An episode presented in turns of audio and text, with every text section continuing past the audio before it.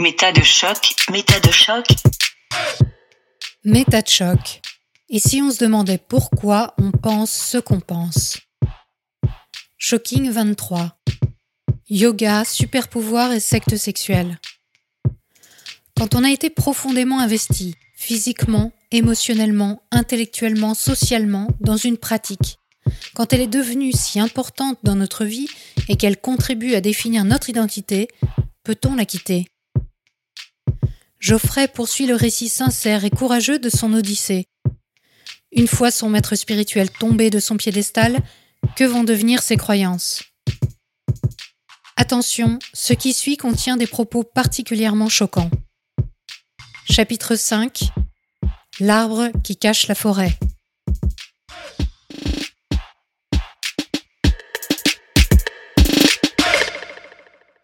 Un de mes premiers profs que j'avais rencontré à Mazunte, qui est français, m'appelle. Il était un peu sonné aussi de tout ça et il me dit Bah voilà, je suis désolé, est-ce que je me sens un peu coupable parce que c'est moi qui t'ai envoyé aussi à Agama? Donc tu as le droit de savoir. Il me raconte plein de choses sur euh, l'arrière d'Agama. Et il me dit que notamment il y avait déjà eu des problèmes avant 2013. Il me dit qu'ils ont essayé de régler ça ensemble, euh, en interne, ça n'a jamais fonctionné. Et que c'est pour ça notamment que euh, Sahajananda et Ridra Yoga se sont séparés en 2014-2015 euh, d'Agama, parce qu'ils voyaient bien que Narcisse repartait dans les mêmes trucs, quoi. Encore et encore. Alors moi, je l'ai vraiment choqué. Et je repensais à toute cette histoire de, de jeunes voyageurs super naïfs qui découvrent un truc paradisiaque. Parce que quand je suis revenu là en 2018, je me disais, tiens, c'est quand même dingue, les pauvres jeunes qui arrivent là, qui n'ont jamais entendu parler du scandale de 2015, qui arrivent trop naïfs, ils ont l'impression qu'il ne s'est rien passé dans l'école. Sauf que jamais une seconde, je me suis dit que moi-même, arrivant en 2013, eh ben, j'étais peut-être déjà dans ce cas-là, en fait. Bien et sûr, que c'était pas le premier sûr. scandale, et que moi, je passe l'éponge, que c'est un scandale, et qu'au final, machin, non, non, c'est une répétition où les gens partent, les plus fidèles restent, ça sélectionne les plus fidèles au fur et à mesure, qui sont complètement conscients de ce qui se passe, et qui, euh, je sais pas comment, je sais pas pourquoi, décident que c'est une bonne chose de continuer ça, quoi. Dans l'enquête interne, là, pour améliorer Agama et faire qu'il y ait plus de viols et d'agressions sexuelles, ce qui est quand même effectivement plutôt bien, hein, dans une école de tantra qui se revendique féministe et Mhm. progressiste et pour la défense des... Moi, j'étais, euh, et je le suis encore un peu aujourd'hui, hein, j'étais fou, quoi. Euh, dire, euh, bah non seulement, de toute façon, c'est des crimes qui sont horribles, mais en plus, dans une école où on te vend l'inverse. C'est-à-dire que c'est pas euh, un endroit où, bah voilà, c'est pas de bol, t'avais un psychopathe ou t'avais un taré ou juste un macho, voilà, qui fait ça. C'est dans une école où on t'enseigne depuis le début que tu vas être respecté ici, qu'on va prendre soin de toi, qu'on va t'apprendre à être égalité. Moi, toutes mes copines, euh, elles avaient toutes l'air hyper heureuses, quoi. Enfin, vraiment. Et parce que 99% ne passent pas dans les mains de famille. Et dans cet univers-là, où moi je l'ai vécu comme un paradis, et un truc sécurisé et safe, et pour les hommes et pour les femmes, mais en fait, en arrière-plan, il se passait ça, quoi. Il y a vraiment un moment où après, je me dit, en fait, à partir du moment où il s'est passé ça dans ma vie, je peux plus croire personne, en fait. Je peux vraiment plus croire personne. C'est. C'est dur, hein. C'est vraiment de se dire, mais. Et, et de me dire, en fait, dans l'école, je sais pas qui était au courant, qui était pas au courant. euh, Ouais. Qui. J'ose imaginer que l'essentiel de mes potes l'étaient pas. J'ose imaginer que c'était que là-haut qu'ils savaient ça, mais en même temps, bah, comme je t'ai dit, j'avais moi aussi des éléments, en fait. Ouais. Je les voyais pas, Oui, mais oui, oui, oui. On avait tous des éléments. Et je parlais d'un groupe qui s'influence et influence le gourou, mais c'était exactement ça. Oui, il y a une complicité implicite en réalité, plus ou moins euh, forte, c'est-à-dire qu'il y en avait certainement qui étaient beaucoup plus au courant que toi, mais euh, au bout du compte, le système s'autosuffit, se nourrit et Ouais. perdure. Parce que là, clairement, on est face à une prédation euh, normalisée et systémique. C'est-à-dire que euh, bah, ça faisait des décennies que c'était comme ça. Et d'ailleurs, dans la presse, les témoignages euh, rapportent que euh, les profs femmes euh, disaient aux filles bah, si tu as des problèmes sexuels, va vers Swami, lui il va t'aider, etc. Donc il y avait des rabatteurs. Chez les hommes, pareil. Ouais. C'est-à-dire que euh, les hommes pouvaient se dire aussi euh, pas disponibles et renvoyer vers Swami. Donc il y avait tout un système comme ça. Et que les moi, personnes. fait, euh, ce que moi j'ai fait de manière indirecte, sans le savoir, j'ai participé à tout ça. Et notamment dans les premières années, quand j'étais à fond euh, dans l'école et que j'adorais vraiment l'artiste pour tout ce qu'il faisait, et ben, vu que moi je pratiquais pas le tantra moi-même avec euh, d'autres euh, femmes, quand elles venaient me demander, d'abord en tant qu'étudiant et copain et après en tant que prof, et ben je leur disais, vous pouvez aller voir des profs expérimentés ou Narcisse, quoi, qui s'en sort très bien, d'après moi les quelques exemples que j'avais eus. Et il a fallu attendre l'année 2015 où il y a eu les différents euh, choses qui se sont mal passées où je suis allé voir Narcisse et je lui ai dit, mais de toute façon, j'amènerai pas mes étudiants de France, je les encouragerai pas à aller en Thaïlande. Et en tout cas, s'ils viennent en Thaïlande, je leur déconseillerais vivement de coucher avec toi. Mais à l'époque, c'était surtout parce que, euh, oui, j'avais moins confiance en lui et euh, l'histoire de il met pas de préservatif en disant qu'il n'y a pas de risque d'infection sexuellement transmissible, quoi. Ouais. Et j'étais à des lieux d'imaginer qu'il y avait des choses. Et ce que disent aussi les témoignages dans la presse, c'est euh, que les femmes qui venaient se plaindre de ce qui leur était arrivé, des brutalités qu'elles avaient subies avec euh, Narcisse, quand elles venaient les raconter à des professeurs élevés, donc des enseignants élevés, et même des femmes, on les réduisait au silence. Et on leur disait, encore une fois, sous peine de karma négatif pour toutes tes futures vies. C'est-à-dire que les arguments avancés, bon, bah, ils sont clairement nuls, mais on comprend bien que dans un système de croyance dans lequel tu étais toi-même très engagé, c'est un argument. C'est pas rien. C'est Ouais. un argument. Et encore une fois, on est face à un être illuminé. C'est comme si on avait l'archange Michael devant soi Mm. et que on va euh, dire il y a eu un problème avec l'archange Michael.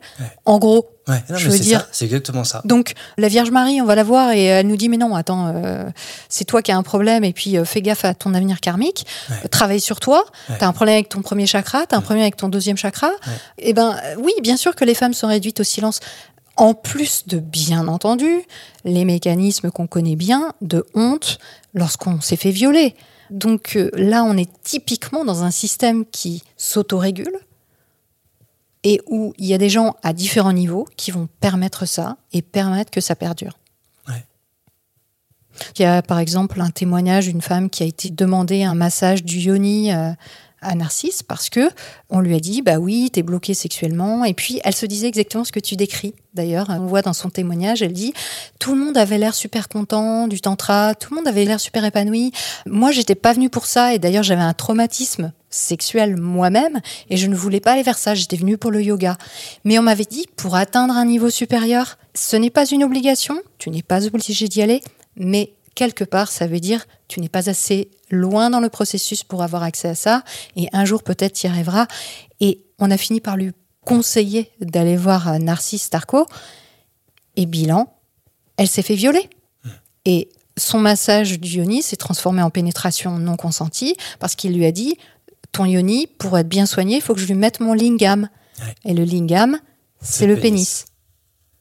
Et on a retrouvé un enregistrement de Narcisse, et ça m'étonne pas du tout euh, en l'écoutant, qui euh, dit à des élèves avancés, hein, bien avancés, il va pas dire ça aux débutants. Vous savez, moi je suis euh, professeur de yoga sexuel, donc j'enseigne pas en théorie, j'enseigne en pratique. Je soigne avec ça, je suis un peu comme un médecin. Si un médecin sait que vous avez besoin d'un médicament, même si vous le voulez pas, il vous le met dans la bouche pour que ça vous soigne. Texto. Ouais. Ça, c'est un euh, niveau yogique très élevé d'après lui dans son enseignement, effectivement. Mais il dit quand même, parce qu'il est quand même assez rusé, on le sent, j'ai arrêté de faire ça parce que je sais que dans notre société démocratique occidentale, ce n'est plus accepté. Ouais. Et d'ailleurs, c'est intéressant parce qu'il a une drôle d'idée de la médecine, hein, parce que les médecins, ils n'ont pas le droit de forcer à un soin. Mais oui, Donc, euh, en, en le répétant, j'ai mais d'ailleurs en plus, enfin en tout cas en France, parce que je Ouais. sais pas en Roumanie, mais en France, Ouais. c'est pas du tout le cas. T'as pas le droit de mettre de médicaments dans la bouche C'est des pas gens. déontologique. Ouais. Alors, dans la presse, il y a plein de descriptions qui sont assez variées. Ça va de la claque aux fesses euh, à euh, la menace pour avoir euh, une relation sexuelle euh, sans consentement. et puis, bien sûr, l'asymétrie maître-élève, hein, qu'on a bien, bien comprise là avec ton témoignage, qui fait que tout simplement, la personne n'est plus en mesure d'exprimer ce qu'elle veut et qu'elle pense que son maître sait mieux qu'elle, exactement comme tu le décris pour toi-même. C'est-à-dire qu'il t'a percé à jour, il connaît tes chakras, il connaît tes faiblesses, tes forces, etc., mieux que toi-même. Et puis, il y a carrément aussi des récits complètement sordides, de type euh, sodomie forcée, euh, la personne euh, est prise d'un coup par derrière, hurle et dit non, je ne veux pas, etc. Et lui continue. C'est-à-dire que là, on est vraiment dans le profil typique du prédateur et qui assujettit ses proies. Donc c'est plus je suis dans un enseignement, je profite vaguement euh, de la situation pour avoir des relations sexuelles parce que voilà, j'ai un harem devant moi, j'ai des personnes qui sont prêtes à m'accorder ce que je veux. Non, les personnes n'accordaient pas ce qu'ils voulaient et clairement quand on voit les descriptions dans les articles, il a une jouissance à, en fait euh, assujettir la personne à la dominer et ça c'est vraiment typique euh, de la situation de viol en fait et comme tu le dis il avait plein d'opportunités de sexualité en permanence. Et donc, on sent que c'est le profil typique du prédateur, du violeur, qui n'est pas forcément en manque de sexualité, mais qui juste a la possibilité de dominer. Ça, c'était un truc incroyable en y réfléchissant sur les problèmes de viol ou d'agression potentielle de Narcisse, parce qu'il y avait eu le cas en 2015 d'un de ses profs et il n'avait rien dit avec le temps, en discutant avec les autres profs, on disait Mais non, mais c'est impossible. Narcisse ne peut pas violer, c'est pas imaginable. Il, couche avec 30 à 50 femmes qui viennent le voir de bonne volonté, c'est elles qui veulent. Mm. Ce gars-là, il ne peut pas avoir une frustration sexuelle, mm. donc il ne peut pas être un violeur. C'est ridicule, et c'est pour ça que ça nous paraissait complètement mm. impossible et aberrant que Narcisse puisse agresser ou violer des femmes. Et ça, c'est le grand mythe du viol qui viendrait d'une frustration. Mais le viol ne vient pas d'une frustration les gens qui violent, violent pour violer. Ils violent pour entrer en infraction, faire du mal et dominer. Donc c'est le type d'idée qu'il faut essayer d'expliquer et de diffuser parce que ce n'est pas une frustration qui mène au viol. Hmm. Des gens frustrés, il y en a partout hmm. et tout le temps, dans la sexualité comme dans d'autres choses, et c'est pas pour ça qu'on passe à des actes violents. Heureusement pour moi, j'étais pas dans l'école à ce moment-là, parce que j'espère, j'imagine que j'aurais réagi pareil, mais j'en sais rien. Il y a 95% de mes potes qui sont partis, outrés, et il y a 5% de mes amis, femmes et hommes, hein, qui sont restés dans l'école, qui ont cru qu'en Narcisse disait que tout était faux, etc. Et dans leurs arguments, c'était attendez, euh, ces femmes-là, elles se plaignent, mais au final, elles le connaissaient bien, elles sont venues de leur plein gré chez lui. Ça n'a rien à voir avec un viol. L'image du viol étant une personne étrangère agressée par un étranger dans la rue, l'image dans les films, quoi. L'image d'épinal du violeur, alors que la plupart des violeurs, statistiquement, sont des proches des personnes que la personne connaît, que ce soit son mari, son ex-mari, son ex-petit copain, ou, mm. quand on est enfant, bien sûr, des proches adultes. Pour continuer ça, les personnes qui faisaient euh, l'enquête interne pour essayer d'améliorer Agama euh, là-dessus, avant que l'article sorte, hein, ils en avaient parlé déjà à Narcisse, hein, de faire que des rendez-vous par Skype avec lui pour éviter toute ambiguïté et tout mmh. problème, et que si une femme désirait avoir une relation sexuelle tantrique avec lui, le précise en amont pour le voir en personne. Et il, avait refusé. Mm. Il avait refusé euh, tout simplement en fait, mm. en disant que personne n'était son babysitter. En tout cas, je me souviens plus exactement. Ouais, mais, c'est là aussi qu'on voit la grande naïveté des gens qui l'entourent et qui ne comprennent pas la dimension de ce qui se passe. Le mec, il a créé un empire et pourquoi est-ce qu'il va lâcher quoi que ce soit? Mm. Il est en plus dans un pays en totale immunité. Et puis, c'est pas la première fois que ça lui arrive, manifestement. Moi, j'ai mis du temps, j'ai mis des années en fait hein, à comprendre que il pouvait pas ne pas l'avoir fait exprès. Parce que pendant un moment, j'hésitais encore. Je me disais, mais bon, il a violé ses femmes. C'est horrible. Et de son point de vue à lui, est-ce qu'il a conscience du mal qu'il fait Ou est-ce qu'il pensait vraiment soigner machin et il est devenu psychopathe, en fait, dans son trip, quoi mm. Et non, là maintenant que je prends du recul, les années, il avait conscience. Les témoignages où les filles azur les disent non, quel que soit ton degré d'adhésion à une croyance complètement pétée, là tu vois bien qu'il y a un problème. quoi. C'est mm. impossible qu'il ne l'ait pas vu à répétition, vu que c'était comme on l'a dit, pas la première fois que ça arrivait en fait. Mm. Donc ce type manifestement est euh, complètement conscient de ce qu'il fait quoi. Et d'après toi, comment tu expliques le fait que euh, les personnes euh, aient accepté tout ça? C'est-à-dire, on comprend bien que les choses se mettent en place progressivement, que les gens intègrent l'école, s'y investissent, et puis au début, ils n'ont pas connaissance de tout ça, et c'est évidemment des personnes choisies aussi qui sont abusées, des personnes dont sans doute ils pensent qu'elles ne parleront pas, euh, qui ont déjà des traumatismes et qui vont être euh, tellement détruites que sans doute elles seront même pas crédibles, euh, peut-être, je ne sais rien. Mais en tout cas, d'après toi, qu'est-ce qui crée cette acceptation générale? L'acceptation par les femmes qui ont été abusées, l'acceptation mmh. par l'entourage, quand on voit tous ces indices, voire même les gens proches, parce qu'on peut bien imaginer que Maha, qui était son bras droit, était au courant de tout ça ce serait difficile de pas l'être, en tout cas. Et puis, de toute façon, les récits disent bien qu'il y a des rabatteurs, très clairement, qui conduisent systématiquement vers Swami. Mais la notion de rabatteur est pas forcément consciente. Ça, c'est terrible. Moi, je pense que ce qui fait que ça tient aussi bien, c'est tout le décor, en fait. Ben, moi, j'ai fait partie du décor complètement. Tu as des mm. gens heureux, euh, mm. joyeux, mm. qui vivent leur meilleure vie, où il n'y a pas une once d'agression. Enfin, tout va bien, en fait et que le climat, il est dans une sexualité tantrique, épanouie, équilibrée, féministe. Enfin, le décor qu'il y a autour, il est... Euh, il est nickel. Il n'est pas que nickel, il est ultra protecteur pour les femmes, en fait. Ça paraît complètement improbable de se dire que dans mm. cet univers-là... Mm. En fait, les premiers jours, quand on arrive, on se dit, oula, on joue avec la sexualité, c'est dangereux. Et en fait, on désarme, au fur et à mesure, on désarme. On désarme, on désarme. Il y a des rumeurs, mais elles sont fausses. Et on vous le dit nous-mêmes qu'il y a des rumeurs. Donc, Mm. quand même, euh, vous pouvez nous faire confiance. Il y a des stages de sexualité tantrique, mais vous n'êtes pas du tout obligé d'y aller. Étape par étape, il y a bah, les copines qui finissent par aller coucher avec ou Narcisse ou avec d'autres et qui reviennent et qui ont le sourire Mm. jusque-là. Et Mm. tout va bien et ça s'est super bien passé. Et on s'en parle, entre nous, on s'en parle de tout ça. Donc ça crée comme une espèce de décor où tout se passe super bien. Et je pense que quand tu as une femme isolée qui arrive et qui dit c'était l'horreur, bah, les gens préfèrent ne pas la croire en fait. Je pense. hein. Oui. Et que elle, elle sait ça à l'avance. Donc elle va préférer s'en aller sans même essayer d'en parler. J'imagine. Il y a aussi quelque chose au niveau de l'évolution spirituelle et des blocages qui arrivent sur le chemin spirituel, qui est une habitude en fait dans cette école. Et donc on a tous vécu des moments où on n'était pas à l'aise, on était inconfortable, et on s'est retrouvé à dépasser nos limites pour avancer spirituellement, et souvent ça s'est bien passé d'ailleurs. On a tous eu ça. On nous explique que ça fait partie du chemin spirituel. Donc, il y a des grosses épreuves, il y a des gros dramas. On n'appelle pas ça des scandales, on appelle ça des dramas, comme les drama queens. Tu vois, des- il y a des dramas pour tout le monde, et c'est un vocabulaire qui est pas anodin en fait. hein. Mm, on le répète en permanence. Ça désamorce euh, justement le côté dramatique. Il y a encore un drama. Ça veut dire quelque chose où les gens ont émotionnellement leur svadhisthana, leur deuxième chakra, c'est le théâtre, c'est le- l'ego euh, qui fait n'importe quoi, qui est pas contrôlé. Il y a des dramas, et si tu arrives à contrôler ça, alors tu montes en Manipura, le troisième chakra qui a la puissance, la volonté.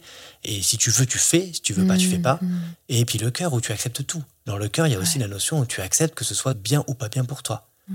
Donc il y a la notion que quelqu'un qui euh, commence quelque chose et puis ah, ah, ah, j'ai mal, bah, c'est du deuxième chakra, c'est nul, quoi, c'est un peu naze. Donc nous, on n'a pas envie d'être comme ça.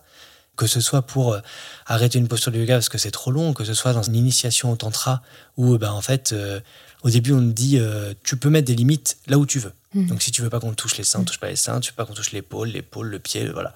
Et c'est en couple euh, ou en partenaire choisi.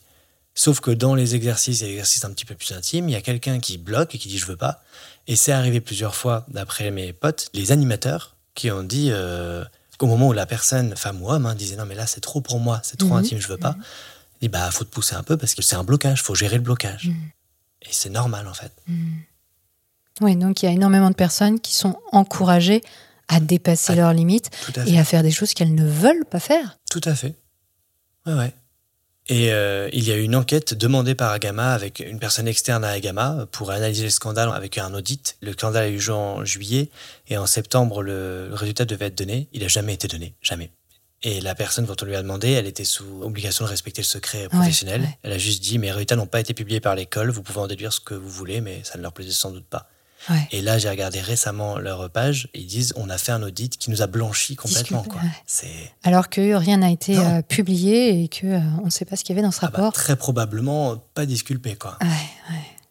Tu disais que tu étais sous choc quand tu as vu le truc en juillet. Et aujourd'hui, tu parles de tout ça. Donc, tu as manifestement pris la décision de diffuser l'information, de faire de la prévention Mm. au sujet de cette école, mais aussi plus largement, sans doute, de ce qui peut se passer euh, en yoga et en tantra.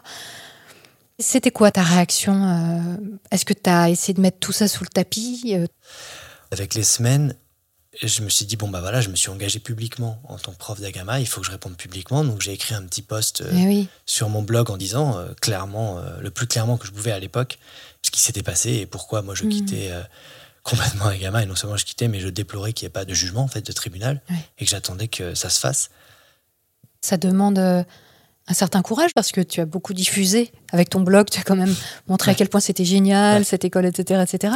Ouais. Donc, euh, effectivement, en novembre, je crois, euh, tu fais une déclaration euh, Mm. publique du fait que tu désolidarises et que tu nommes les faits, en tout cas, très clairement. En fait, je l'avais fait quelques semaines après sur ma page Facebook. Et c'était en novembre exact que Mhm. j'ai écrit l'article en me disant, en fait, ça suffit pas un blog sur une page Facebook pour tout ça. Non, c'est pas assez.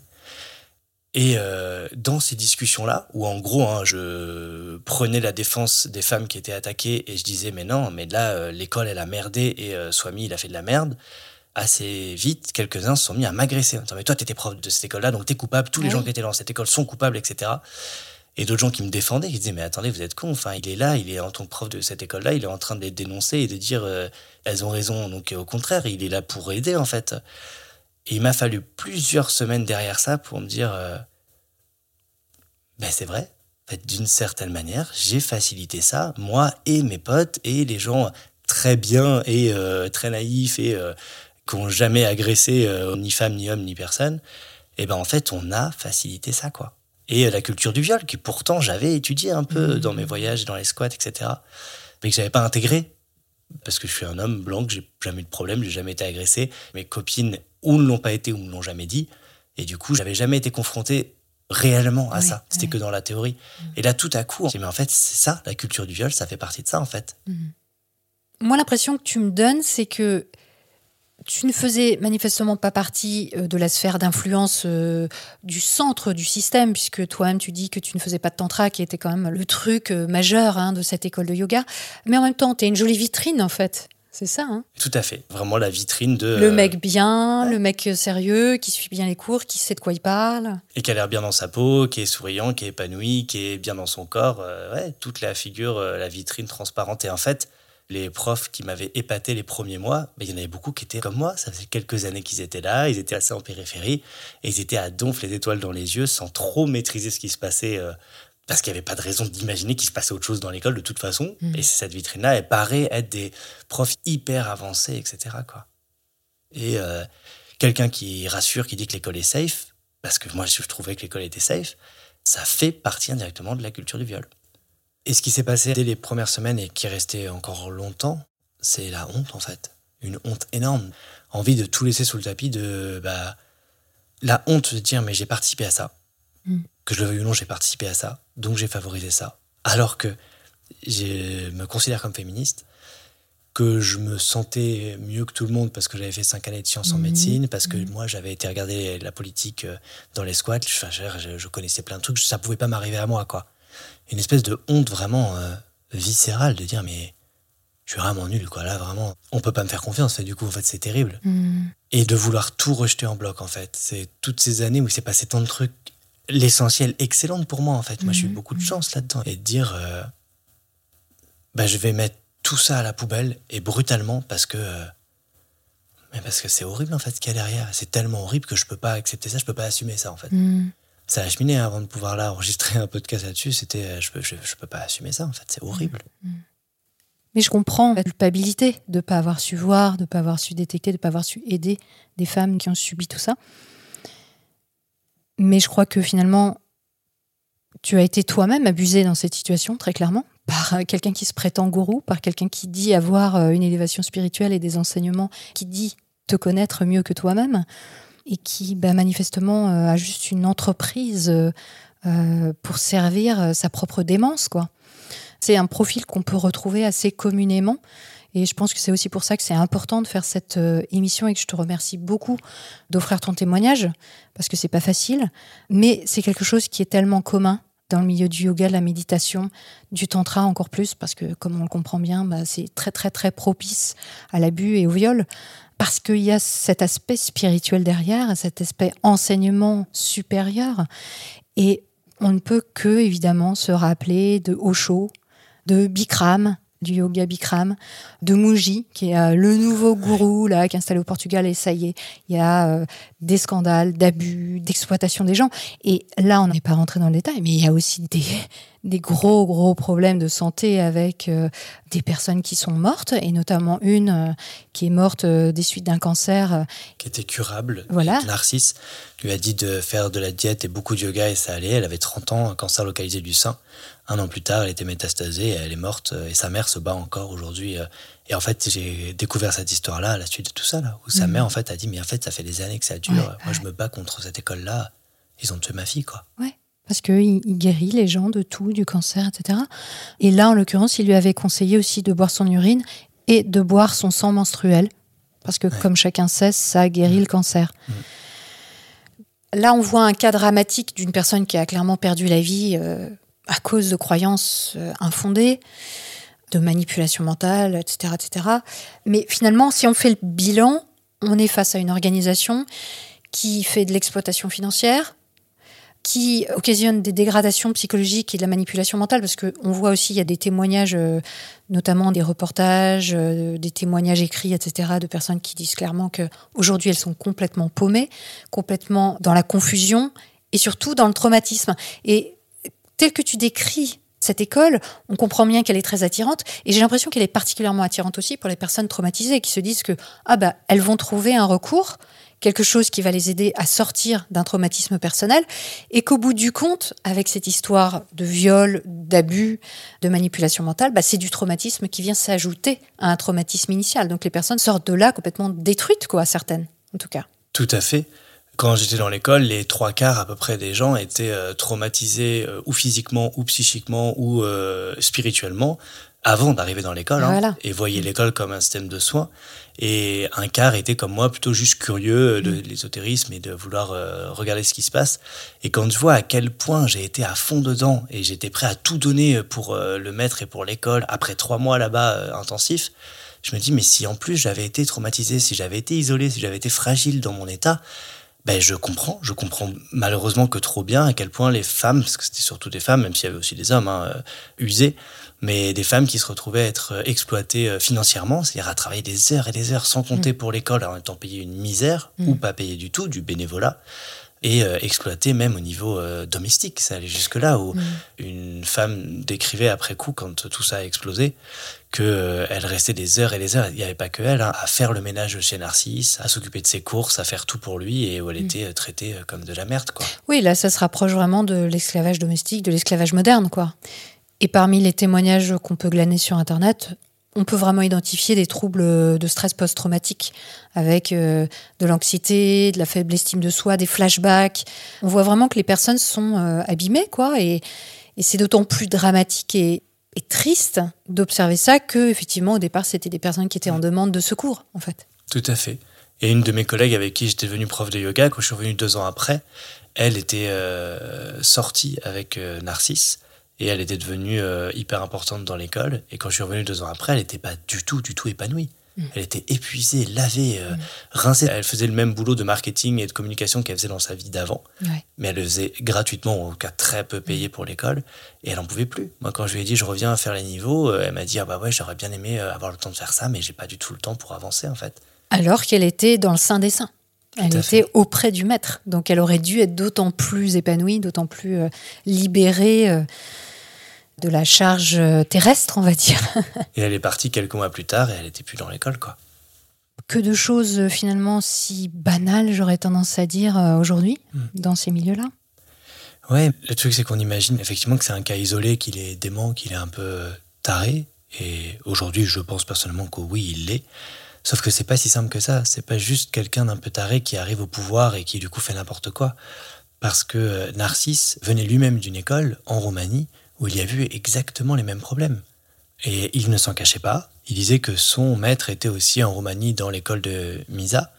Alors ce qu'il disait publiquement, c'était qu'il avait renié son ancien maître parce qu'il avait eu des problèmes de sexualité et que lui, Narcisse, voulait faire une école pure et sans problème de type sexuel. On voit le résultat Voilà, on voit le résultat. Et j'ai appris ensuite par euh, des coordinateurs très proches de Narcisse que euh, c'était sa façade publique, mais qu'en fait, il avait toujours gardé son lien, qu'il était très content d'aller à Misa.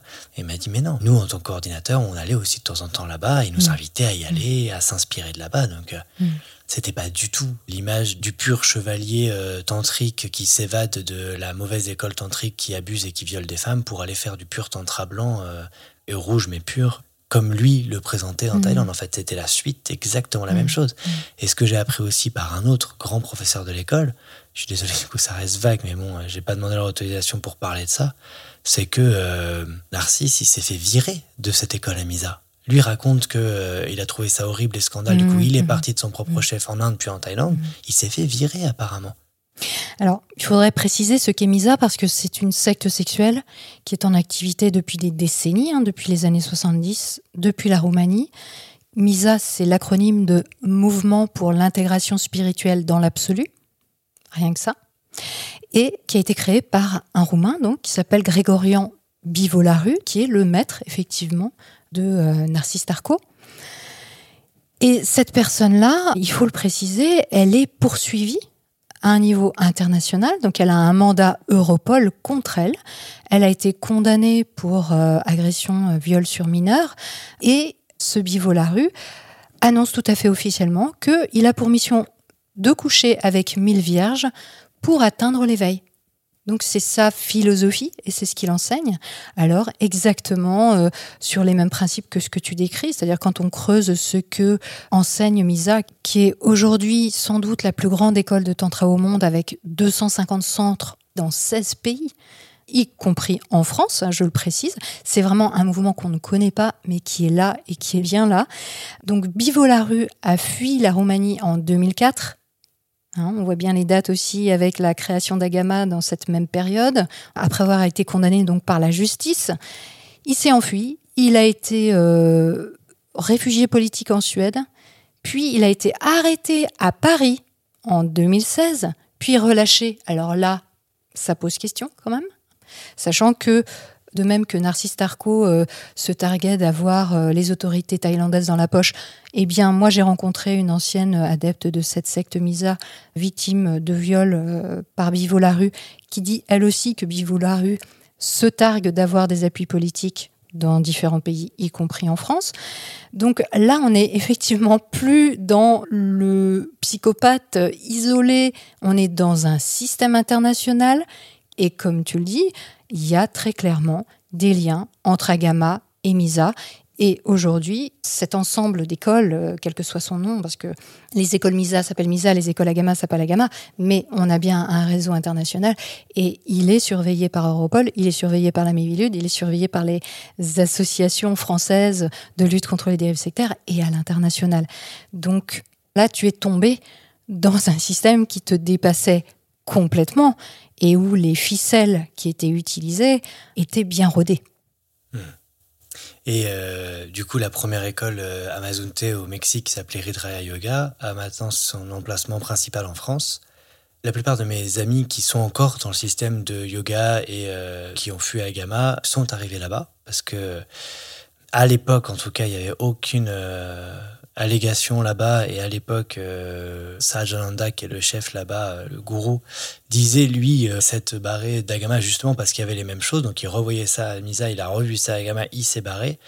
Je peux... Donc il est passé par Misa, il est ensuite passé par Agama, voilà. et maintenant il a créé son école à lui, Iridreya, en disant qu'il a quitté ses anciennes écoles pour les problèmes de sexualité. Tout à fait. Et on peut espérer que lui, ce soit de bonne foi.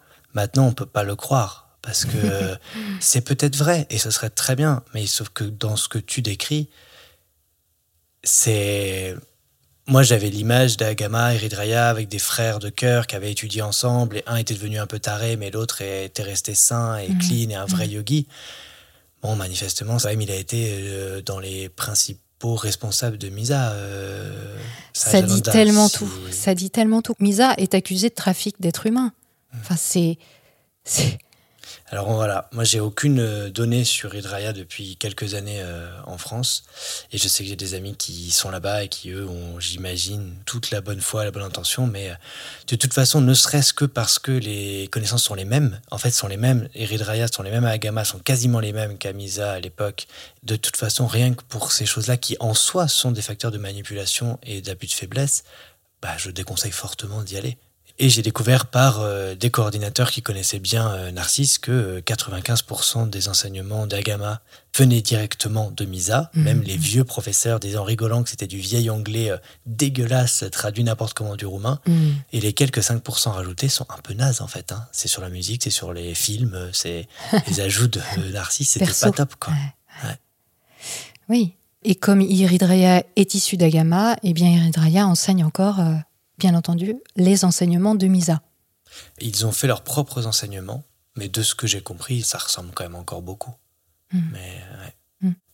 Alors eux, ils sont très clairement euh, surveillés. Hein. Moi, j'ai des contacts euh, qui m'ont bien euh, confirmé que Iridraya, qui est donc implanté en France depuis 2019, donc juste après les événements dramatiques euh, en Thaïlande. Et puis une autre école qui s'appelle Lista également, qui elle est aussi basée euh, sur le tantra, la sexualité, mais avec un angle chamanique. Tout ça, c'est euh, des choses qui sont considérées comme étant satellitaires, liées à Misa. Et comme manifestement ces gens-là se sentent tout permis, puisque bah, ça fait des décennies qu'ils agissent de cette manière et qu'il ne se passe rien, hein, ils ne sont pas inquiétés, ils ne sont pas en prison. Ben, voilà, ça se poursuit. Alors, comme tu dis, euh, on ne peut pas dire de manière claire que euh, il y a des abus sexuels à Eritrea, qu'il y a des abus sexuels à Lista, mais vu le cadre, le simple cadre de ce qui est proposé, les enseignements, on voit bien que c'est propice. À la C'est- dérive. C'est un terrain euh, extrêmement à risque en tout cas. Et même malgré le fait que la plupart des gens, j'imagine comme moi, sont tout à fait de bonne foi, c'est même encore plus dangereux. Parce qu'en fait, quand on Mhm. arrive, on voit que des gens de bonne foi qui eux vont très bien. Et ça facilite en fait l'entrée dans un système où il suffit qu'il y en ait un ou deux qui virent là-haut et ils sont protégés en fait par ce système-là de, karma, de croyances, d'obstacles, tout ce qu'on a raconté là jusqu'ici en fait. C'est un univers qui est propice à ce genre d'abus. Mhm. Et silencieux. Parce qu'en France, s'il y a des déclarations d'abus et de viol, ça se passera pas comme en Thaïlande. Mais encore faut-il que les femmes ou les hommes, c'est essentiellement les femmes, aillent jusqu'à la police Ouais. avec tout le karma négatif que ça représente dans les croyances là. Et l'abandon, la désillusion qu'on doit accepter face à toute cette construction, tout cet idéal dans lequel on s'était projeté. Ouais. Sachant qu'il y a déjà des signalements qui ont été euh, faits auprès des différentes institutions françaises, venant de l'ISTA comme venant d'Eritrea, et notamment, apparemment, un encouragement à se promener nu pour les femmes, et également des régimes alimentaires où on va dire euh, à des gens d'aller vomir pour se purifier, des choses comme ça. Et ça, je crois que c'est tout à fait en accord avec ce que proposait Agama. Ah oui, oui. Vomir pour aller se purifier, c'est une des cinq premières techniques de purification qu'on apprend dans le premier mois. Vamana Daoti, puisque ça a un nom un peu plus classe euh, Ouais. que vomir pour se purifier. Effectivement, c'est plus classe. Et pendant ce temps, Agama, Ah, qu'est-ce que c'est devenu? Eh bien, euh, Agama perdure. Agama a survécu euh, en ville fantôme pendant au moins un an, un an et demi. Puis il y a eu le confinement avec le Covid qui est arrivé. J'ai vu sur les photos quelques-uns des plus fidèles serviteurs, j'allais dire, mais, Mm. euh, des plus fidèles professeurs de l'école qui sont encore là-bas. Hmm. donc qui eux manifestement n'ont aucun souci avec euh, les déclarations ou et c'est pas 100% impossible hein, euh, je suis peut-être encore trop naïf malgré tout ça qui euh, se sont fait berner par les explications qui sont pourtant hallucinamment euh, pas fiables et pas crédibles de Narcisse qui nie tout en bloc hein, qui dit qu'il s'est jamais rien passé. Hmm, Moi, je pense aussi qu'on peut envisager que certaines personnes sont elles-mêmes coupables de viol et ne peuvent pas sortir euh, du système, sinon elles vont être dénoncées. là je pensais à des profs féminins c'est pour ça que je disais ça mais oui il y a aussi certains Bah, profs masculins Ça qui n'empêche le- pas. On peut Ouais. euh, être une femme et avoir euh, effectivement euh, abusé euh, d'autres personnes. Et on peut aussi avoir servi de passeur volontairement volontairement en sachant pertinemment ce qui se passait. Et le fait de partir, bah, c'est le risque de se faire dénoncer. Hmm. On n'est plus couvert par le système. Donc il reste quelques-uns des profs là-bas et euh, ils ont commencé à faire des cours en ligne euh, un peu avant le Covid et ça a bien marché grâce au Covid. Mhm. Et le dernier euh, statement, la dernière annonce officielle que j'ai pu lire euh, d'Agama, c'est euh, notre école rouvre, tout va bien, toutes les dénonciations sont évidemment fausses et Mhm. comme j'ai dit tout à l'heure, l'audit externe que nous avions commandité démontre que nous sommes tout à fait blancs, qu'il n'y a jamais eu de viol ou d'abus sexuel à Agama. Hmm. C'est quand même fort. C'est quand même culotté. c'est culotté. Et on voit sur leur site internet, bah, ils continuent avec des ateliers. Alors, ils en ont rajouté un nouvellement qui s'appelle euh, Limite et consentement, le toucher conscient. Hein, parce que forcément, euh, ça, c'est le premier atelier qu'on doit faire quand on arrive. Et ben là, effectivement, on retrouve un peu ce que tu décrivais, c'est-à-dire euh, on dit très clairement dès le début qu'il faut du consentement, qu'il faut une démarche euh, d'écoute de l'autre, euh, de respect, etc. On a des séminaires comme l'art de mourir, la retraite du troisième œil, le rêve lucide, le pouvoir de votre yoni. C'est exactement les mêmes noms. Ils n'ont même pas changé les Voilà. noms des ateliers de l'époque. quoi. Mm. Et toujours cette histoire de lignée, hein, de grands yogis, alors que voilà, c'est partout, on peut le trouver facilement sur Internet, mais qui va aller chercher les informations quand on pense avoir trouvé quelque chose de génial? Qui va aller chercher si Agama a des problèmes ou pas? Si on n'en a pas entendu parler, on va pas chercher. Ouais. Et le site, bah, de manière complètement éhontée et extraordinairement... euh, moi, je, je dis naïve, mais en fait, pas tant que ça, parce que finalement, ça marche, manifestement. Continue à promouvoir la même chose, Mm. publiquement. Et il y a deux ans, je me serais dit que c'était impossible que ça puisse continuer. Et avec tout ce que j'ai découvert et euh, le fait que ce soit à répétition depuis des années, ben, Mm. non, il y a de forts risques que ça continue en fait. Mhm. Et euh, tant qu'il sera en Thaïlande, il sera probablement pas inquiété. Et du coup, il n'y a rien qui puisse être fait. Il y a des personnes qui ont essayé de déposer des plaintes internationales et c'est compliqué euh, au possible, quoi. Mhm, mhm. Qu'elles n'ont pas réussi. Très compliqué. Très compliqué en général, hein, quand on sort d'une secte, de pouvoir se faire entendre, euh, surtout sur des violences sexuelles, s'il n'y a pas de témoins, etc. etc. C'est très, très compliqué. Mais là, encore plus, parce que manifestement, il y a un maillage. Et de manière euh, très cynique, euh, sur le site internet, sur la page d'accueil, il y a indiqué un petit texte qui, je trouvais, est très représentatif à la fois du fondement de la croyance et de ce qui la justifie, c'est-à-dire du vent. C'est nous ne pouvons être compris que par ceux qui ont la curiosité de se convaincre eux-mêmes. Le niveau final des enseignements d'Agama ne peut être utilisé ou avoir de la valeur que par ceux qui en suivent la méthode avec persistance. Donc là, on a le condensé, c'est-à-dire ça ne peut être compris que par ceux qui veulent le croire. Ouais, ouais. C'est- énorme. Et c'était dit euh, explicitement dans l'école, Ouais. à partir du mois 3 ou 4, c'est euh, la manipulation et l'automanipulation est essentielle pour bien avancer, avancer plus vite dans le yoga. On vous manipule et on vous aide à vous manipuler vous-même pour que vous y croyiez plus. C'était dit Et voilà. explicitement. Je repense, c'est comme euh, la personne que tu as invitée sur le coaching. On le sait, on nous le dit, Mm. mais ah bah, vu qu'on me le dit, forcément, on va pas l'utiliser contre moi. Donc, justement, c'est clean de me le dire comme ça. C'est vraiment que la personne a une bonne intention, donc je vais le faire parce que ça a été dit. Donc, ça peut pas, en fait, se servir pour me manipuler. C'est pas possible.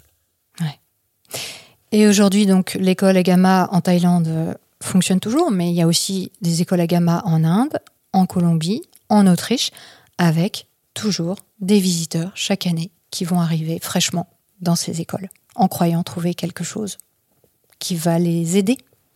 Bien sûr, et il y aura encore euh, bon nombre de chercheurs de vérité euh, qui rêvent de découvrir de nouvelles choses et qui seront ouverts à, à de nouvelles opportunités, quoi. Manifestement, il y a quand même pas mal de personnes qui ont voulu rester dans le circuit du yoga et des enseignements qu'ils avaient reçus à Gama. Tu parlais tout à l'heure du deuil que tu avais dû faire euh, par rapport euh, à l'école et à son maître. Qu'est-ce que sont devenues ces croyances? C'est-à-dire le fond, la pratique du yoga et puis euh, la croyance en l'illumination, au chemin spirituel, ésotérique. Ben, ça s'est fait étape par étape. Les premiers mois, les six premiers mois, ça n'a pas bougé. Je me suis complètement écarté de l'école et de Narcisse, complètement, euh, officiellement, etc. Mm. Mais dans ma tête, le chemin spirituel, les chakras, toutes les croyances, en fait, l'ensemble des croyances que j'avais acquis, notamment dans cette école et dans mon chemin spirituel ésotérique, restaient valides.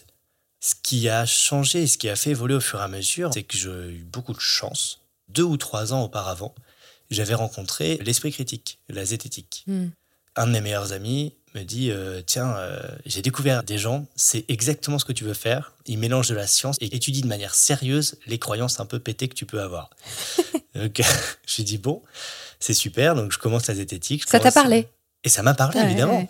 Moi, en fait, même au moment où j'étais le plus euh, ancré dans l'école et dans toutes ces croyances, j'avais quand même encore un peu de doute en moi et j'acceptais de mettre ce doute de côté pour expérimenter parce que dans les principes du yoga, le doute était contre-productif et du coup, j'acceptais de le mettre de côté en me disant je fais quelques années à fond, à fond, à fond. Je reprends mon doute, je regarde. Est-ce que les effets que j'ai eus correspondaient aux attentes de ce qu'on m'avait promis? Donc j'étais encore dans ce processus-là, si tu veux.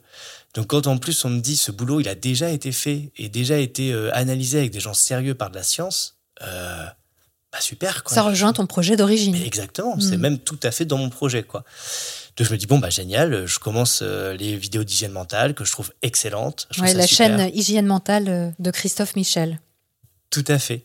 Je continue avec euh, La Tronche en Biais, avec Mister Sam, qui me parle évidemment euh, beaucoup, parce que Mister Sam était croyant aussi avant de devenir sceptique. Bah, ça résonne avec euh, pas mal de choses que j'avais appris en médecine, euh, dans mon apprentissage scientifique, même au lycée. Donc je comprends euh, la logique et je trouve ça tout à fait bien. Donc je passe deux ans à commencer à être sceptique zététicien et euh, prof de yoga ésotérique. Je n'y vois pas de contradiction. Mhm. Je trouve ça même euh, super bien, quoi. Mhm. Et en fait, je dis que j'ai eu de la chance parce que euh, la plupart de mes copains de l'école sont restés dans le milieu spirituel. Je les vois encore, j'ai encore amis sur les réseaux sociaux avec eux et ils sont plus que jamais dans l'ésotérisme, quoi, dans toutes les croyances. Et il y a fort à parier que si j'avais pas été en contact avec la zététique depuis déjà deux ans et à commencer à étudier tout ça, vu la souffrance que c'était en fait de se retrouver déraciné de mon système de croyances dans lequel j'étais ancré depuis euh, plus de six ans, j'aurais sauté dans une autre école. Il y avait Mhm. au moins quatre ou cinq écoles déjà avant hein, que ça explose l'école d'Agama. Des profs expérimentés me disaient mais Agama c'est limité, machin, va voir tel ou tel. C'est un euh, meilleur enseignement, plus authentique. Voilà, tout à fait en Inde. Euh, Mm. Donc j'avais déjà en fait des endroits où j'aurais pu aller quoi. Et je pense que j'y serais allé. Mm. Ou alors j'aurais construit mon école autonome en Normandie de massage ésotérique et de yoga ésotérique, mais pur, donc euh, sans euh, les problèmes économiques euh, de pouvoir et euh, sexuels quoi. Mm. Et euh, à l'époque, avant que ça explose, j'avais déjà cette ambition-là en me disant je veux aussi mettre le côté sexuel parce que c'est dommage que ce soit un tabou en, en France et qu'il y ait beaucoup de souffrance à cause de. En gros, on tait la sexualité et par contre, il y a du porno euh, partout. C'est comme ça qu'on a la découverte en tant qu'adolescent de la sexualité. Pour la plupart, c'est quand même triste. Donc, je vais faire une école euh, tantrique. Euh, bon, après l'explosion, je me disais non, non, c'est trop dangereux, beaucoup trop. enfin, déjà avant, je m'étais dit ouais, j'aurais pas le courage, j'aurais pas le Mhm. courage. Et là après, je me dis non, beaucoup trop dangereux. Je ferai une école juste purement spirituelle, Mhm. tantra blanc. on parlera pas de tout ce qui est sexualité. Mais j'étais encore dedans. Et quand je dis six mois, c'est plus que ça, parce que huit ou dix mois après, je me retrouve euh, en voyage avec mon petit ordinateur portable et j'enregistrais des vidéos yoga et zététique où j'expliquais les connaissances yogiques et pourquoi a priori elles étaient bonnes Mhm. grâce à de la logique euh, rationnelle. Donc quand j'étais pas sûr, je disais bon bah ça ça n'a pas été prouvé, ça je sais pas, ça ça n'a pas été prouvé, ça bon a priori quand même on a euh, de bons éléments pour croire que c'est vrai, etc. Comme quoi, par exemple, à l'époque Tu pensais que, par exemple, les chakras étaient prouvés ou que les énergies étaient prouvées, les énergies vibratoires? De souvenirs, parce qu'en fait, je les ai jamais publiées ces vidéos, euh, c'était trop compliqué à faire. Donc j'en avais enregistré deux ou trois et euh, je décrivais les chakras en disant il n'y a pas de preuve formelle de ça, mais euh, c'est la base sur laquelle s'inspirent la plupart des autres choses. Donc pour comprendre, il faut quand même comprendre de quoi ça parle. Mm. Donc je disais pas que c'était vrai, je disais que moi j'avais expérimenté et que mes potes aussi, mais que c'était pas un niveau de preuve super fort, quoi. Hmm. C'était ça que je disais. Oui, donc tu commençais à défricher en fait le scepticisme, le doute méthodique. Tu l'utilisais vis-à-vis de ta croyance, de manière peut-être un peu naïve parce que tu débutais, mais quelque part tu avais ce désir euh, d'appliquer quelque chose de fiable, un raisonnement fiable à tes croyances, ce qui est quand même assez, je trouve, une, démarche tout à fait intéressante de toute façon. Et c'est d'ailleurs le propre de la zététique. hein. La zététique, c'est ça, c'est appliquer un doute méthodique, une méthode d'investigation, on va dire, fiable, euh, pour comprendre un phénomène et savoir s'il s'agit spécifiquement d'une croyance ou si effectivement il y a des effets avérés. Tout donc quelque fait. part, tu étais complètement dans cette démarche-là. Ouais. Même si tu étais débutant et que donc forcément tu devais faire euh, des erreurs euh, de raisonnement et des choses comme ça, ce qui est tout à fait normal. Et même maintenant, j'en fais encore plein alors que je suis plus trop débutant et Mm. les erreurs de raisonnement, Ben je oui, crois oui. qu'on en fait plein. On est humain. Ouais. Mais euh, ce qui était intéressant, on parle des fois de tâches aveugles ou de points aveugles dans notre capacité à raisonner. Et euh, là, c'était exactement ça. C'est-à-dire que la théorie zététique, je la trouvais vraiment bien. L'esprit critique, la méthode scientifique, je trouvais ça très carré, très bien. Sur tous les sujets qui me touchaient pas ou de très loin, je changeais d'avis assez rapidement. Même les sujets qui commençaient à me toucher de plus près, la médecine alternative, euh, Mhm. l'astrologie. L'astrologie, ça me touchait quand même de plus près, mais euh, bah, je comprenais, enfin, les arguments étaient tout à fait pertinents. Donc, euh, bon, bah, j'ai remis en question assez rapidement l'astrologie, alors que c'était quand même un des trucs au cœur de l'école. Mm. Mais, euh, et sans m'en rendre compte, c'était inconscient. C'est ça qui est quand même rigolo, quoi. C'était pas de la mauvaise foi. Je n'appliquais pas réellement ces principes à mes croyances de fond. Oui. Le yoga, les chakras. Je pensais le faire, je Ouais. pensais le faire, mais T'étais Je- moins rigoureux. bah disons en fait, je voyais la limite qui était, c'est mon expérience personnelle qui fait que je suis sûr de moi. Donc je vois bien que dans l'échelle, c'est pas une preuve super, mais il y avait aussi le fait que vu du prisme du yoga, il y a cinq corps et le quatrième corps c'est le corps mental et le cinquième corps c'est le corps astral, c'est le corps euh, causal, donc les cause-conséquence, le karma. Et si on part comme dogme que le yoga a raison, eh ben la zététique, l'esprit critique ne pourra jamais atteindre le cinquième corps, le corps causal. Donc en fait, quand je voyais que le zététique ne pouvait pas démontrer les chakras, on ne pouvait pas démontrer telle chose, mais que moi je l'avais vécu personnellement, bah là c'était plus fort Mhm. parce que je partais du dogme que le yoga avait raison et si le yoga a raison, la zététique peut aller jusqu'au niveau 4, ça peut étudier le corps physique, les émotions, le mental, mais pas le corps causal. Ce qui est vrai. Ce qui est vrai. Ce qui est vrai. La science ne peut pas euh, éprouver, ne peut pas tester des choses qui ne font pas partie de la nature euh, palpable, on va dire. Et surtout que dans les définitions du monde causal, notamment les synchronicités, dans la définition même, ça échappe à la science. C'est-à-dire que pour la science, ça sera du hasard. Et c'est dans la définition même. C'est comme ça qu'on sait que c'est du causal. Ouais. Et que c'est beaucoup plus subtil que euh, du pauvre lien de cause à conséquence qu'on pourra voir avec la physique, la chimie, etc. Sauf que c'est faux. Ça, pour le coup, c'est faux, puisque les synchronicités, entre guillemets, ce qu'on appelle les synchronicités euh, dans le New Age, hein, parce que là, ce que tu décris, c'est typique des croyances New Age, hein, c'est le mental est, est limité. En étant éveillé, on a accès à un autre niveau de conscience qui fait qu'on dépasse la science, en fait, on dépasse les raisonnements classiques. Mais il se trouve que la science a étudié et étudie en permanence les corrélations et les causalités. Donc, est-ce qu'on peut dire qu'une chose euh, est de l'ordre du hasard ou est-ce qu'elle est liée à une cause précise? Est-ce qu'elle se retrouve systématiquement pour une raison qu'on peut identifier ou pas d'ailleurs, mais est-ce que ça reste de l'ordre du hasard avec des données statistiques? Donc en fait, ça c'est une fausse croyance hein, qu'on a dans le New Age qui est de croire que la science ne peut pas évaluer si quelque chose est dû au hasard ou, ou pas. Elle le peut. Après, elle ne peut pas forcément identifier la source de cette causalité, mais elle peut identifier qu'il y a quelque chose qui est là et qui est un phénomène, voilà, qui est un phénomène à part entière. Il y a toujours une part d'incertitude, ce qui est justement ce que je trouve aujourd'hui très Aussi. beau dans la science. C'est ça se trouve, elle l'identifie à tort ou elle l'identifie pas à tort, mais euh, c'est le principe d'évoluer en permanence. Donc ouais, l'idée du corps causal, c'est une porte de sortie en fait pour moi aussi, hein, de dire bah pour le coup ma croyance là-dessus, l'esthétique tu peux pas tester, c'est même trop fort. Ouf Et l'autre croyance, c'était l'homéopathie, qui était ma prof de yoga thérapie, que j'avais continué à suivre il y a des années, en devenant yoga thérapeute. Elle était homéopathe, mais vraie homéopathe, je mets Ah. des guillemets, Mhm. parce que justement, c'est comme la vraie astrologie, si tu veux. C'est pas de l'homéopathie euh, comme on voit en France, une pharmacie euh, arnica pour tous les symptômes en mode médicament européen, quoi. Non, c'est l'homéopathie subtile et ésotérique. Alors, ça serait des heures à expliquer, mais en gros, c'est l'homéopathie traditionnelle où chaque traitement est spécifique d'une seule personne sur des euh, arguments physiques, mais aussi des arguments subtils, énergétiques, etc. Et donc, quand je voyais que les esthéticiens avaient euh, testé l'homéopathie type Europe avec le même traitement pour un symptôme et vu que ça marchait pas mieux que le hasard, moi, ça me faisait doucement rigoler. Non, bah oui, mais ils connaissent pas la vraie théorie derrière l'homéopathie, le vrai côté justement subtil, L'essence. l'essence de Mhm. l'homéopathie. Donc forcément, si tu testes l'astrologie en regardant l'astrologie euh, des médias people, bah, tu vas voir que ça marche pas. Alors que la vraie astrologie, bon bah ça marche pas non plus. Mais ça voilà. Ça marche, ça marche, mais Ça- pas pour les raisons qu'on croit. Voilà, ça marche, mais euh, ouais, exactement. Et- vrai et- en fait, tout ça, c'est, on en revient toujours à la force émotionnelle, cognitive de nos expériences personnelles. C'est-à-dire qu'on a tellement de mal à appréhender l'idée que notre expérience, aussi forte soit-elle, aussi extraordinaire soit-elle, aussi bouleversante soit-elle, n'a pas forcément valeur de preuve. Et ça, c'est très, très difficile pour chacun de nous de le comprendre et de l'accepter. Parce que la science, qu'est-ce qu'elle propose? Elle propose un cadre rigoureux où tout est mis à plat, on sort de l'émotion, on met les choses à plat, on essaie de trouver un contexte d'étude qui va être dénué de tout biais, biais cognitif, biais émotionnel, etc. Et on va étudier statistiquement les choses. Évidemment, dans notre expérience personnelle, on ne peut pas étudier statistiquement. On est notre propre euh, cobaye, entre guillemets. On n'a pas un éventail de 1000 personnes, 10 000 personnes, 1 million de personnes pour étudier un élément bien précis, savoir si oui, il y a une action d'un facteur sur cette population ou pas.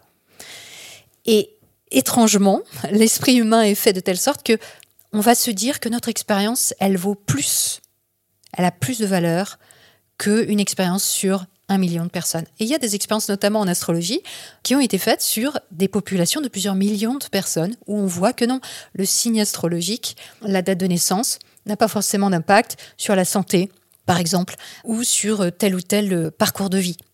Alors ça, je renvoie euh, les auditeurs euh, à l'émission Shocking que j'ai faite euh, avec un ancien astrologue qui, lui, a fait ce travail d'analyse que tu as sans doute écouté, j'imagine Tout à fait. et qui justement revient sur tous ces points-là, et qui lui était persuadé de sa pratique, de ses expériences, et puis qui, lorsqu'il a découvert le doute méthodique, s'est confronté à des études, parce que, encore une fois, la science s'intéresse beaucoup à tous ces sujets. Donc il y a plein d'études qui ont été faites sur l'astrologie et sur tout un tas d'autres domaines, comme l'homéopathie, et comme les synchronicités aussi d'ailleurs, auxquels il faut avoir le courage de se confronter et de se dire, OK, par rapport à mon expérience, c'est une autre perspective qui vaut la peine d'être Écoutez. d'être écoutée, ouais, c'est ça. Prise en compte. D'ailleurs, sur l'astrologie, il me semble bien que c'est euh, ton shocking avec euh, Serge Brett Morel qui m'a euh, fait changer d'avis.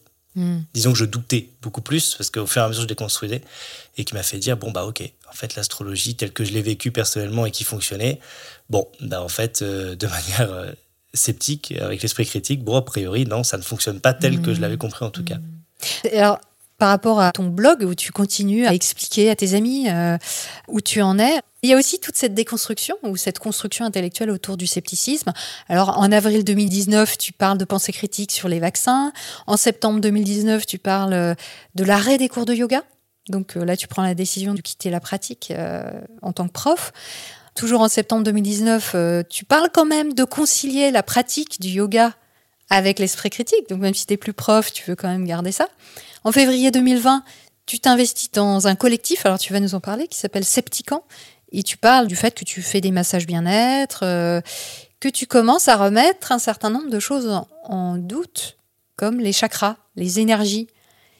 Et même tu parles aussi de bienveillance. Alors parle-nous un peu de cette remise en question, vraiment là, au moment où tu euh, t'investis dans cette association sceptique. Donc, comme je te disais, il restait deux bastions euh, dans mes croyances fortes. C'était l'homéopathie et les croyances fondamentales sur le yoga ésotérique. L'homéopathie, j'ai fini par le déconstruire aussi parce que bon bah j'avais vécu ça mais c'était pas ma pratique personnelle et il restait vraiment le bastion des chakras et des énergies où bah, comme tu l'as très bien expliqué juste avant c'est mon expérience personnelle tous les jours je fais du yoga, tous les jours je sens mes énergies qui bougent dans mon corps et ça mm. me fait un effet physique, émotionnel et mental. Et tu sens les points des chakras. Je sens les chakras, je sens les mouvements d'énergie dans mon corps, en dehors du corps, je sens les effets des chakras sur des choses un peu paranormales, encore à ce moment-là. Mm. Ça ne peut pas être faux. Mm. C'est impossible en fait. C'est pas possible dans. C'est comme si on te disait ton bras droit n'existe pas. En fait, on t'a fait croire que tu avais deux bras, t'en as qu'un. Impossible. Donc, je suis devenu sceptique. Ça fait euh, un an et demi, deux ans, euh, même ça fait plus que ça, ça fait trois ans, mais ça fait un an et demi que je travaille plus fort le scepticisme. Je suis devenu sceptique. J'ai remis en question pas mal de mes croyances, euh, notamment sur les vaccins, où j'étais pro-vaccin, puis après j'étais anti-vaccin, et avec le scepticisme, je redeviens plutôt pro-vaccin, etc. Et je me dis, bah tiens, maintenant que je suis devenu un bon sceptique, eh ben, je vais pouvoir utiliser le scepticisme pour démontrer que j'ai raison la, preuve que j'étais pas un bon sceptique, hein, parce qu'on démontre pas qu'on a raison, on essaie de démontrer qu'on a tort, et si on n'y arrive pas, alors c'est plus solide, mais bon, bref. Donc je me dis, je vais me servir du scepticisme, et c'est notamment les vidéos dont je parlais, je vais me servir du scepticisme pour aller questionner mes croyances, mais je sais qu'elles sont vraies. Donc, quels que soient les tests ou quels que soient les trucs que je vais pouvoir faire, je sais à 100% que je vais tomber sur un résultat positif qui va dans mon sens. Je voulais utiliser la zététique pour prouver que le yoga est vrai. Donc tu étais dans ce qu'on appelle un raisonnement motivé. C'est-à-dire que tu avais déterminé ton objectif, le résultat auquel tu voulais arriver, avant de mener le raisonnement critique. Tout à fait. Donc euh, tu étais en plein biais de confirmation. Tu voulais confirmer ta croyance. Mais ouais, parce qu'en fait c'était tellement sûr pour moi, il n'y avait pas de possibilité hmm. réaliste que ce soit faux. Alors je jouais à mettre de doute, faire le pas de côté, faire comme si c'était peut-être pas vrai, mais je, savais que c'était vrai. Au tu jouais au sceptique. Oui, je jouais au sceptique, exactement.